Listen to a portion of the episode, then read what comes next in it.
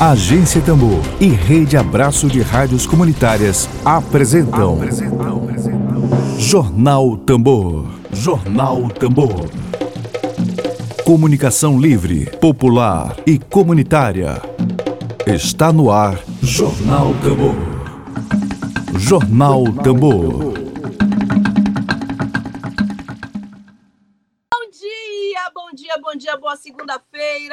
Estamos começando agora o jornal produzido pela agência Tambor. Rapidamente. Dedo de prosa. Dedo de prosa.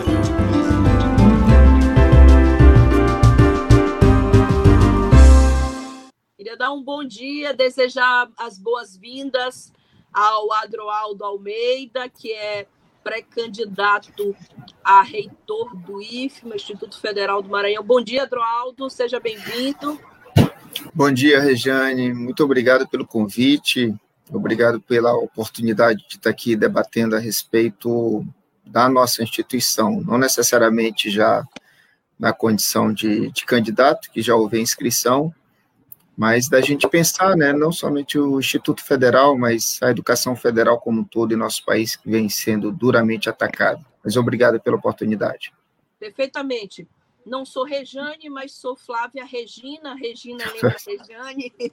Muito prazer, a Rejane que com certeza entrou em contato com você aqui para marcar essa entrevista, mas bom, vamos conversar com o professor, o professor Adroaldo. Ele é, queria lhe apresentar aqui as pessoas que a maioria já está aqui é na expectativa da sua entrevista, mas muitos é, estão aqui aguardando é o professor, ele é professor, professor Adroaldo Almeida, é professor do Instituto Federal de Educação, Ciência e Tecnologia do Maranhão, IFMA, lá do campus Maracanã. Ele é doutor em História, pesquisador de História das Religiões, Ditadura e Protestantismo, temas, aliás, bastante em evidência nos dias atuais. E nós vamos conversar sobre as eleições no IFMA, Professor, o foi, o senhor me corrigiu, o senhor não é pré-candidato, já é candidato a reitor, então? Já. É porque já a inscrição. Homologado. Vamos aguardar, né? Espero que sim. A homologação deve ocorrer nessa terça-feira, né? Amanhã, hoje termina o prazo de inscrição de candidaturas, mas a gente já, é, pelo menos, oficializamos a candidatura e esperamos agora pela homologação. Perfeito. Bom, Logo no início do ano, a gente chegou a conversar um pouco sobre a situação do Instituto Federal é, do Maranhão IFMA, sobre a situação, inclusive financeira, as dificuldades que os IFMAs, assim, os campos, os diferentes campos do IFMA estavam passando aqui no estado do Maranhão, com cortes de verbas, com dificuldades de funcionamento. É claro que esse é um debate que é pauta das eleições do IFMA. Eu queria começar essa entrevista lhe perguntando sobre é, como é que está a situação hoje do, dos institutos, né, dos diferentes campi do Maranhão, a, a situação do ponto de vista financeiro, de investimentos, e como é que esse debate tem se dado no processo eleitoral do IFMA. Bom, Flávia, é, primeiro me desculpa pela, pela confusão do nome. Acontece. Mas é, mas a, a, eu acho que isso é um debate que ele, ele diz respeito a todas as instituições federais de ensino no país, não somente no IFMA. Ainda há pouco eu estava assistindo aqui a um debate a respeito da Marielle, enfim, a, a, a data de sua morte, e se recordava também de questões relacionadas ao enfrentamento a esse governo.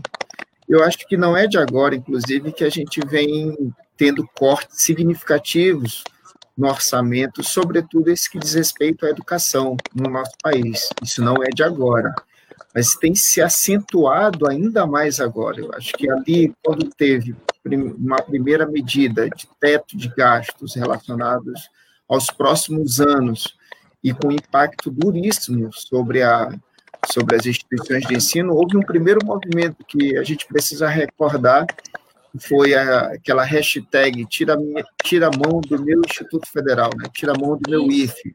Como a gente está aqui no Maranhão, então, tira a mão do meu IFMA. Mas isso foi um movimento Brasil afora, né? em que os próprios estudantes ali estavam é, muito perplexos com os impactos que isso poderia provocar, e nós estávamos falando é, ainda do governo Temer.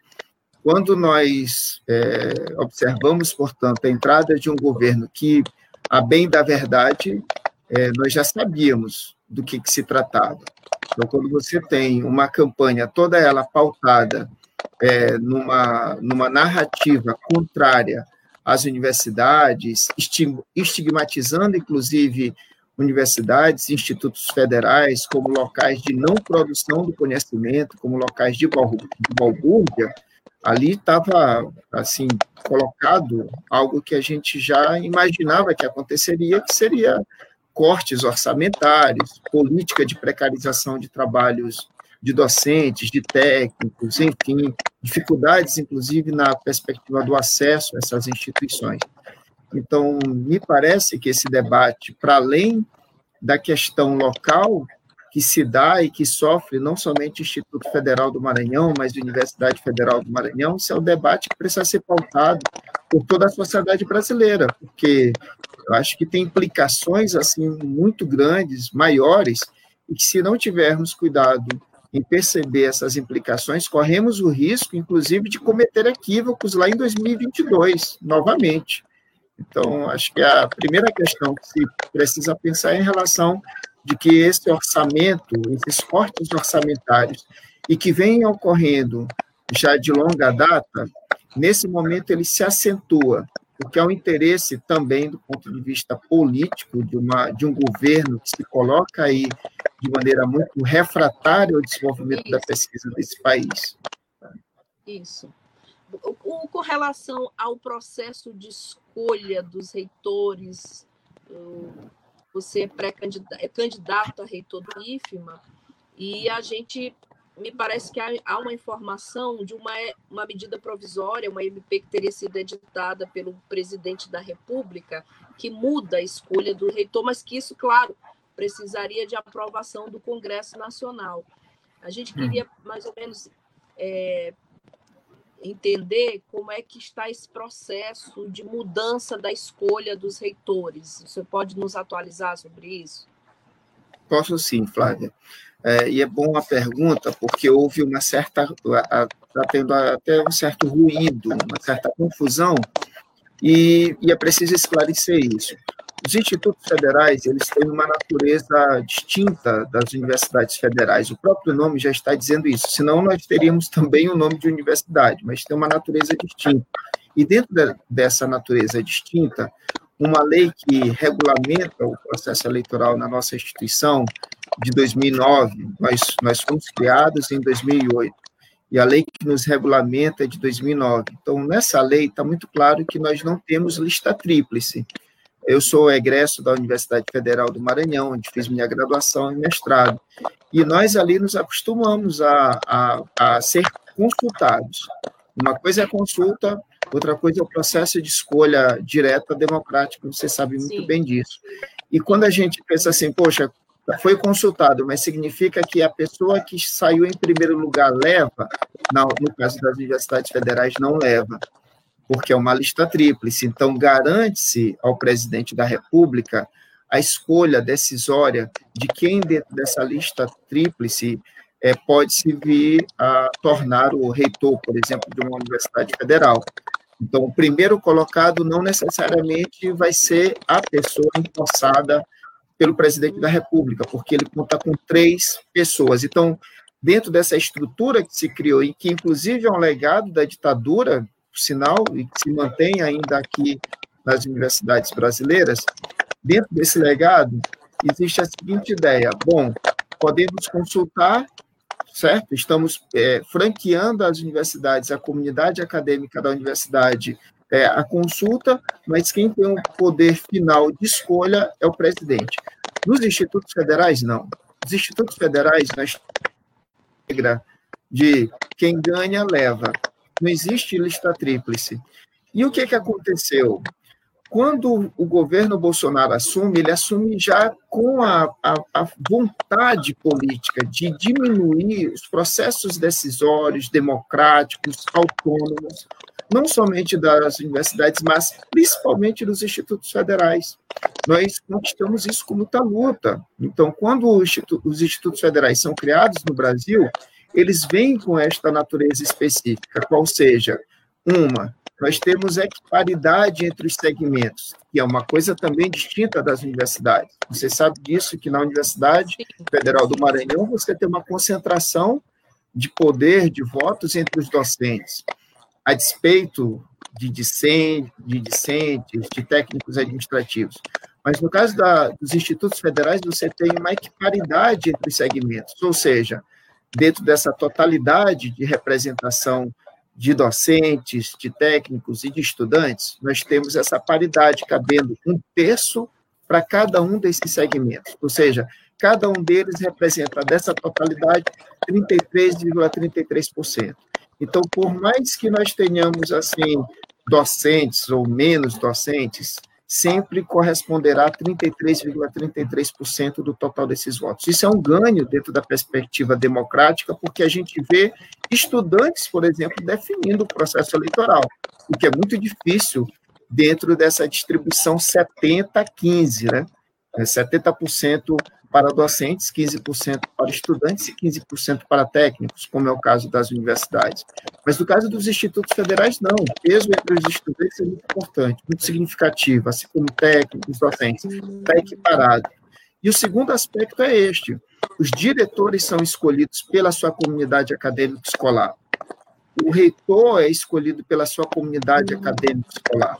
O que permite, portanto, que você, por exemplo, sendo eleito reitor, você não define o diretor de campus, porque a escolha do diretor de campus, e nós temos quase 30 pontos de presença no Maranhão, hoje são 26 campi que estarão envolvidos em processo direto de escolha, de eleição dos seus respectivos diretores, diretoras de camp.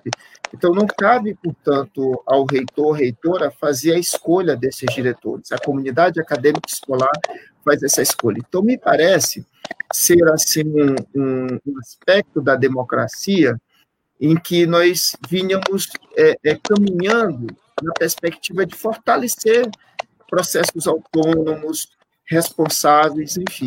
Mas o governo Bolsonaro é, fez uma medida, que eu até falo que foi o nosso presente de Natal, que foi elaborada em 23 de dezembro do ano Sim. de 2019. E nessa medida provisória, ele instituía a lista tríplice para os institutos federais e acabando com a eleição para diretor. Significava o seguinte, Flávia, que nós teríamos no plano de uma do que é equiparação a uma universidade federal, nós teríamos o processo de consulta, não necessariamente de escolha. Então, consulta é, seria consultado, três nomes subiriam, portanto, para a presidência da, da República, e após a confirmação desse nome ou escolha do presidente a seu bel prazer, este reitor ou reitora que viesse para o Instituto Federal, ele estaria escolhendo de maneira arbitrária quem seriam os diretores dessas, desses diversos campos. Seria, de fato, um assinte à democracia que nós estávamos até então vivendo ali. Como a medida provisória ela caducou, diga-se de passagem, que não foi por conta necessariamente de um, de um recuo do presidente da República. Eu acho que, em meio a essa pandemia, o caos total, houve, inclusive, competência política para que pudesse pautar isto no interior do Congresso Nacional. Como não foi pautado, a, a medida provisória ela caduca. E, ao caducar, imediatamente o Ministério da Educação publica aí faz publicar por meio da, do presidente da República uma medida provisória que acabava é, por completo com as eleições dos institutos federais, das universidades federais. E aí me parece que nós tivemos uma grande sorte, qual seja, é que tanto universidades quanto institutos se viram aí é, imobilizados na perspectiva de escolha de suas representações, fosse por lista tríplice, fosse por via direta. Então, a pauta se tornou comum. E foi muito fabulosa nesse sentido, porque nos unimos. Tanto docentes de uma instituição como o IFMA, tanto docentes como instituição como o UFMA, ou seja, servidores, trabalhadores, trabalhadoras e discentes de ambas instituições, não somente aqui, como no Brasil inteiro, passam a se mobilizar. E é, e é, e é importante também, porque isso acaba escoando também para a grande mídia nacional, que nós sabemos, e você, principalmente pelo fato de fazer parte de uma, de uma agência né, de informação que está correndo né, é, fora dessa, dessa mídia que pauta, inclusive, os debates no Brasil. Então, essa mídia, ela acabou, para nossa sorte, pautando também favorável de que essa, esses processos decisórios democráticos, eles, de fato, fossem respeitados pelo presidente da República. De tal maneira que tanto a Câmara na figura do seu presidente, como o Congresso, o, o Senado, na figura também do seu presidente, o Alcolumbre, devolveu a medida provisória ao presidente. E o ato de devolução, ele presta também um peso simbólico muito grande, porque se trata de recusar veemente ao presidente da República esse tipo de ingerência. Então, de tal maneira que não é possível neste mesmo ano legislativo, qualquer medida provisória ou qualquer ato dentro dessa mesma temática, qual seja de, de orientar ou normatizar as escolhas, os processos eleitorais no, no interior dos institutos federais e das universidades federais. Então, em síntese, o que, que temos hoje em relação ao processo eleitoral dos institutos federais no Brasil? A mesma regra que nos criou e nos regulamentou em 2009.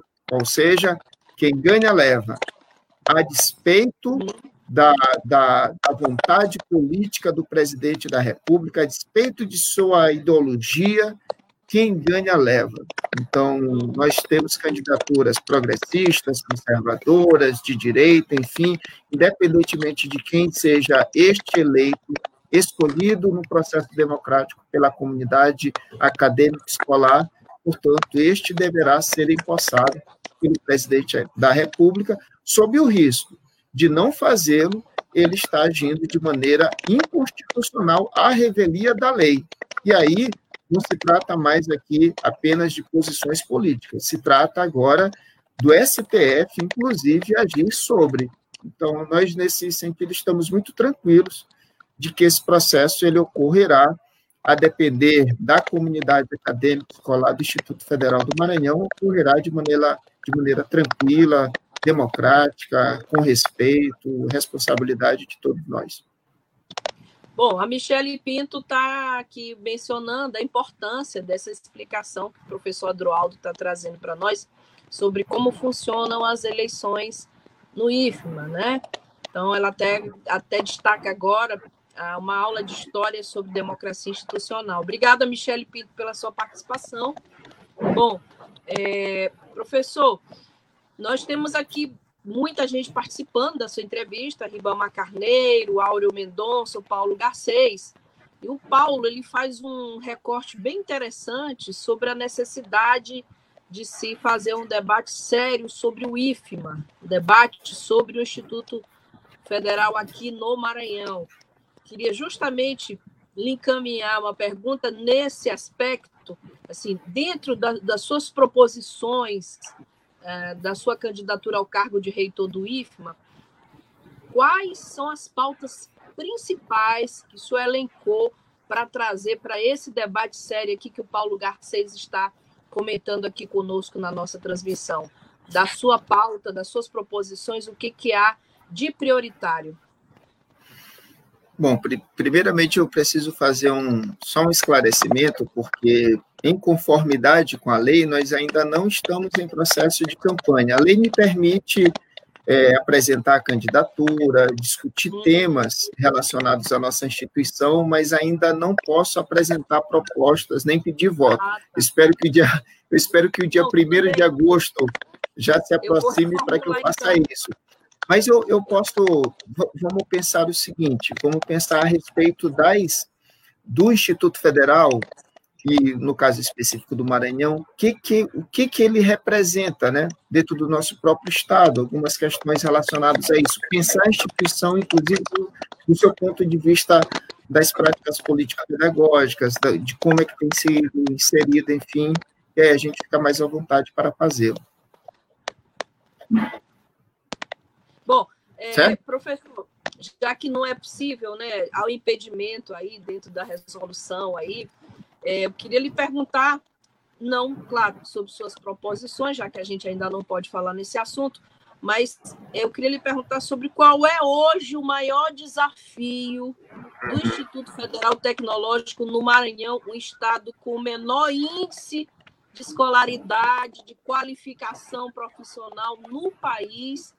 Há décadas e décadas a gente tem os mesmos indicadores com pequenas diferenças. O Maranhão, de todos os estados brasileiros, é o estado com menor acesso à escolaridade o IFMA, o projeto IFMA foi criado com, trazendo uma contribuição inequívoca aqui para o estado do Maranhão, especialmente para os municípios maranhenses, assim, as, as pessoas que tinham pouca possibilidade de acesso a uma qualificação profissional.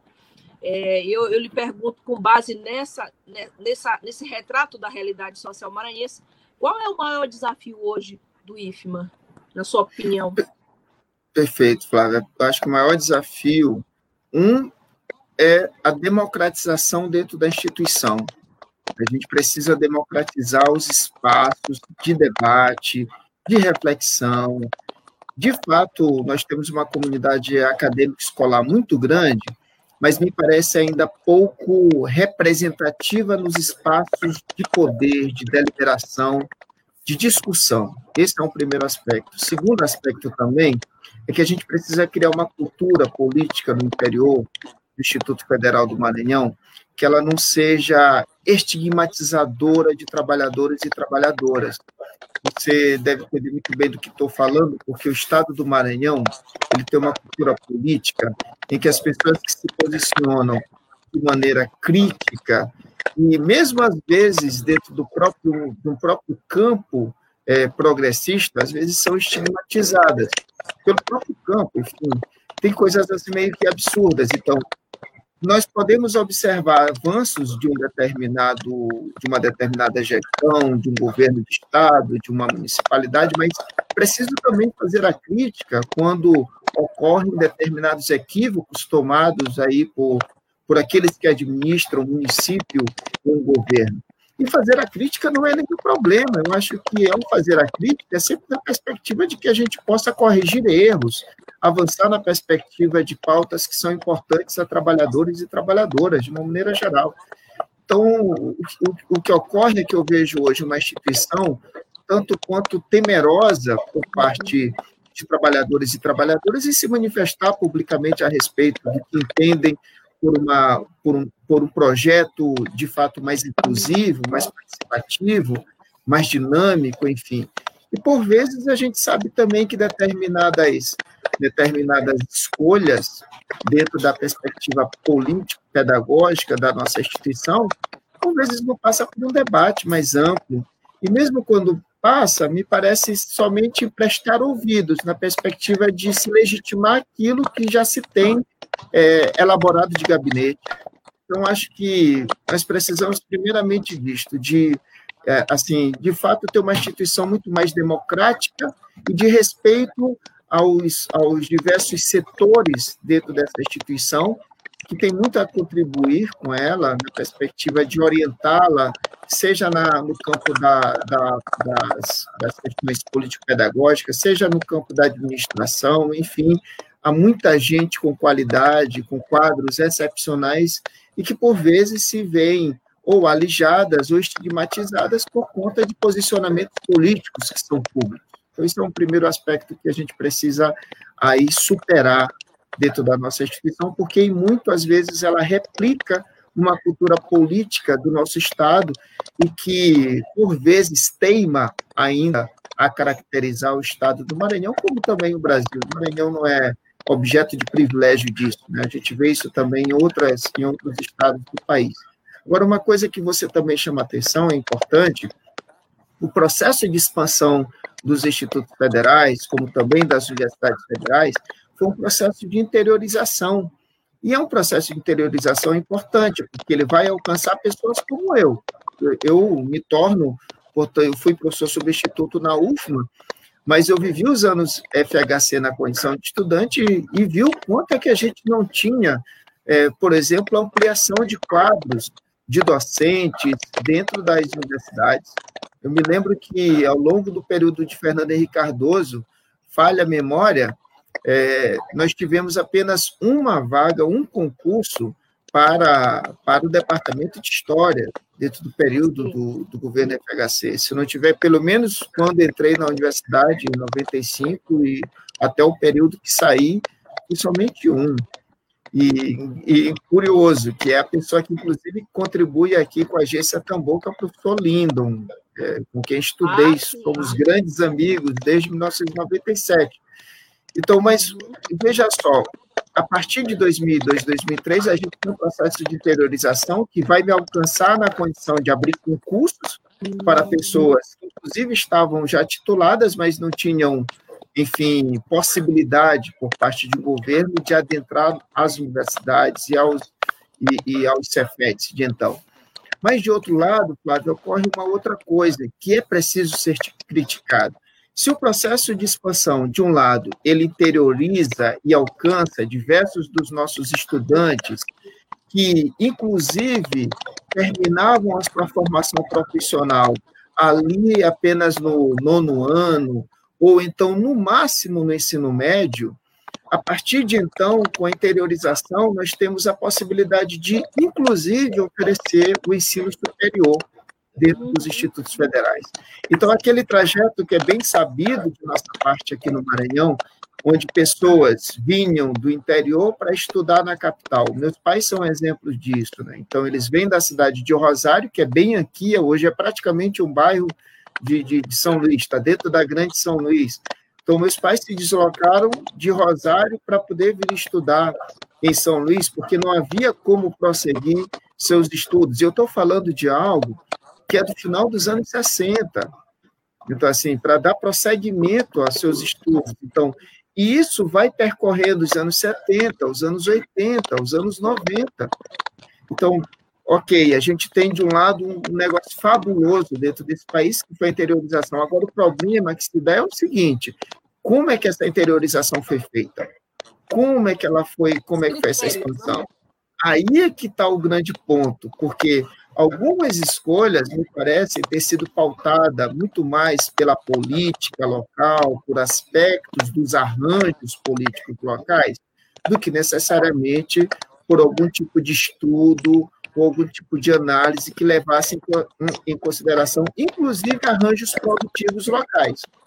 Quando, portanto, quando a gente pretende instalar um campus, eu preciso primeiramente saber é, que tipo de curso vai ser oferecido naquele, naquele campus, em que ele se relaciona com as comunidades ao entorno daquela estrutura né, de edifício, é, o que, que ele vai estar contemplando dentro desta cidade, enfim, questões que precisam ser dialogadas, inclusive com a própria comunidade onde ele está se instalando, sob o risco de oferecermos cursos que em nada tem a ver com a própria cidade e muito menos ajuda no desenvolvimento desses arranjos produtivos que caracterizam essas diversas cidades. Então, esse é um ponto muito sério que precisa ser discutido. O outro ponto muito sério que precisa também ser levado em consideração são os próprios gastos em relação a isso. E veja só, a gente já teve tempo, que eu costumo dizer, o tempo das vacas gordas, o tempo em que não faltou recurso, fosse para a Universidade Federal, fosse para os institutos federais. Prova disso é quando a gente olha, por exemplo, as estruturas que foram criadas numa UFMA ou no próprio Instituto Federal. Mas a questão, e aí em particular o Instituto Federal do Maranhão, é preciso refletir sobre a racionalidade desses gastos. Então, me parece que sérios equívocos foram tomados ali em prejuízo não somente dessas estruturas que acomodam nossos estudantes, trabalhadores e trabalhadoras dessa instituição, mas que também colocaram aí suspenso a própria, o próprio gasto público, né? É, é preciso ter respeito também com o dinheiro assim, do contribuinte brasileiro. Assim, estou fazendo aqui, uma, aqui um discurso é, a la Guedes, longe de mim, esse daí que quer nos acabar, longe de mim. Estou dizendo assim, é preciso ter cuidado com o dinheiro que nós temos e que já é curto, para que a gente não tome decisões equivocadas e nem gastemos dinheiro à revelia. E nesse ponto, me parece que ter um orçamento transparente, participativo, em que a comunidade acadêmica escolar tenha ciência disto e que possa, inclusive, orientar ações por parte de uma gestão em relação a esses gastos. Eu acho que esse é um caminho interessante, é um caminho importante, porque a gente começa a deixar claro o quanto os institutos federais, e no caso o do Maranhão, recebe e o que, que precisamos fazer com esses recursos. Existem uma série de prioridades, me parece que determinadas prioridades que se colocaram ao longo desses anos não impactaram no desenvolvimento dos nossos estudantes. E aí a gente precisa ter cuidado para poder fazer essa reflexão. Bom, recebemos milhões durante essa, esses anos, recebemos milhões, isso é fato. Mas o que, que nós fizemos com esses milhões? Vide, por exemplo, nós tivemos aquisição de terreno para a construção de uma sede do Instituto Federal, de uma reitoria do Instituto Federal. Foi comprado um terreno no, num bairro caro de São Luís. Para mim, é há uma certa contradição. Deixa que eu expume minha, minha questão pessoal, porque quando a gente está falando de uma instituição federal que se volta para o ensino público, como você bem destacou, nós estamos dentro de um dos estados mais pobres da nação, com índices terríveis de, de educação. Então, você compra um terreno no bairro do Renascença para construir uma reitoria, e parece ter um elemento simbólico aí de distanciamento, sabe? Entre quem são esses que nós queremos alcançar e aonde uma reitoria se coloca. Mas tudo bem, vai lá. Se comprou um terreno no Renascença para a construção de uma sede de reitoria que não foi construída. Depois se aluga um prédio no bairro do São Francisco, inclusive numa situação muito delicada do ponto de vista da segurança para os próprios servidores que foram assaltados, ameaçados com arma na cabeça, tanto que se colecionou um boletim de ocorrência para daí então justificar o Ministério Público Federal da necessidade de mudar de prédio. Então, veja só, parece que o, o Instituto estava sendo corretor imobiliário, assim, corretor imobiliário, compra um terreno, aluga outro, tudo com uma sede de diretoria. E aí até que, enfim, é, comprou um, um, prédio onde hoje a sede da reitoria, também no bairro do Renascença, em frente ali ao, ao shopping é, bairro, né, o shopping tropical, enfim. Mas só para você ter uma ideia, que como é que a gente tem recursos para a construção de uma sede, compra-se terreno, aluga-se um prédio, depois sai de prédio, isso me parece ser notório de uma falta de planejamento. E quando a gente tem, não tem planejamento, principalmente quando o lençol é curto, a tendência é de que a gente sofra o frio, de ficar descoberto. Então, é preciso ter mais responsabilidade, planejamento, inclusive em relação a esses gastos, sob o risco da gente ter aí prejuízos enormes, inclusive para tocar o próprio desenvolvimento dessa instituição. Bom, esse debate precisa, claro, ser aprofundado o professor Adroaldo está fazendo considerações bastante sérias e a agência Tambu vai acompanhar de perto esse debate sobre a sucessão no IFMA. Professor, nós já estamos chegando aos nossos minutos finais. As pessoas estão me, me reclamando aqui que tem um ruídozinho, mas eu creio que deu para ouvir bem a, a mensagem do professor Adroaldo pela quantidade de manifestações que nós temos recebido aqui agora na transmissão. Quero agradecer ao Marcondes Lopes, ao Davi Cutrim, ao Cairo, a Helena, Maria Ribamar Silva, muita gente aqui se manifestando a favor do professor Adroaldo. Saulo Pinto, rapidamente não consegui é, ver o que o Saulo Pinto está comentando. Vou pedir a Lívia daqui a pouco que coloque. Flávia pergunta ao Adroaldo sobre o perfil dirigente hoje. O IFMA, sem um orçamento de quase. Tem, né? O IFMA tem um orçamento de quase 600 milhões por ano. O atual grupo que dirige a reitoria vale-se do discurso técnico mas o balanço técnico é desolador, obras inacabadas, cursos que não lograram êxito, há uma falsa antinomia entre perfil técnico e político. Temos que ter um reitor que ali competência política e eficiência técnica. Comentário do Saulo Pinto aqui ao professor Adroaldo, que está aqui nos acompanhando. Professor, eh, queria aproveitar inclusive essas considerações aqui do Saulo Pinto, que sobre isso, pedindo as suas considerações finais sobre esse tema. Claro, lhe convidando para voltar novamente aqui, já que o debate está apenas iniciando, o uhum. debate sobre a sucessão no IFMA, e eu queria pedir suas considerações finais, considerando essa, essa fala do Saulo, esse depoimento do, Paulo, do Saulo Pinto. Ok, e, e ele é muito bem oportuno, viu, Flávia? Porque é impressionante que nos últimos anos essa coisa de gestor, o técnico, né? Temos que ter um perfil técnico para a ocupação é, lá do, da prefeitura de Belo Horizonte, Minas Gerais.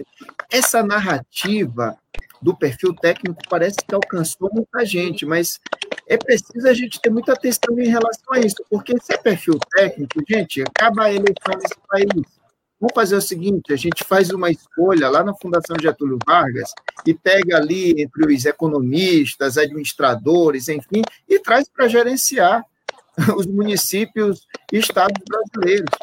Mas a gente sabe muito bem que não se trata disso. É preciso assim recordar o que a memória desse país e de tantos outros países. Quando a gente tem eleições, significa que a gente está fazendo escolhas que são de ordem, de caráter político. Então, a natureza é política, senão a gente não precisaria ter eleição. Então, o que, que se vislumbra em alguém que está passando por um processo eleitoral? É claro que é uma perspectiva da ordem política. E em que sentido? Na perspectiva de mediar tensões, de criar pontes, de saber fazer articulações, de poder é, conversar com os mais diversos e plurais segmentos de uma sociedade, e no caso, no interior de uma instituição, de poder dialogar com sindicatos, com docentes, com técnicos, com estudantes, de pautar determinadas agendas que são imprescindíveis para o desenvolvimento, inclusive institucional, como, por exemplo, as questões de gênero, as questões raciais. Isso é uma questão política elas atravessam o campo da política. Bom, e aí as questões técnicas? As questões técnicas são resolvidas por técnicos. Então, me parece que quando você elege alguém para o governo do Estado, para um presidente da República ou para uma reitoria de uma instituição, você considera de que esta pessoa que está nesse ponto mais visível, né, nessa estrutura de poder, essa, essa pessoa tem um perfil, perfil político mas ela terá em sua base né, organizacional, no seu quadro de administração, pessoas técnicas. Então, essa é a perspectiva que a gente tem que pensar. Então, nossa, compreender essa, essa instituição de maneira macro e, ao mesmo tempo, elencar quadros que possam, justamente a partir do seu perfil né, de, de, de entendimento no campo da economia, no campo da administração, no campo da engenharia, que essas pessoas possam desenvolver isto de maneira salutar e em prol da instituição. Isso é uma, uma coisa que, para mim, é importante de ser pautada, porque senão a gente corre o risco de ficar pensando, nossa, eu tenho que escolher aqui um médico veterinário, eu tenho que escolher um engenheiro civil, eu tenho que escolher aqui um, sabe? E não é isso. Senão, daqui a pouco, a gente, vamos, a gente esqueceu, assim, que, que foram os nossos presidentes, deixa eu só lembrá-los. É Lula, torneiro mecânico, sabe? E que pautou o processo de interiorização, de expansão das universidades e institutos federais. Fernando Henrique Cardoso, um sociólogo. É só para a gente entender que parece que essas pessoas que vieram antes, né, na, na, na, República Brasileira, parece que todas elas vieram da Fundação Getúlio Vargas, todas com perfil técnico, que não é. Então, a gente precisa entender que a escolha de uma reitoria, como acontece também a escolha de cargos públicos nesse país, com processos eleitorais, são escolhas políticas. Essas pessoas precisam ter um perfil justamente para que possa dialogar com diversos segmentos.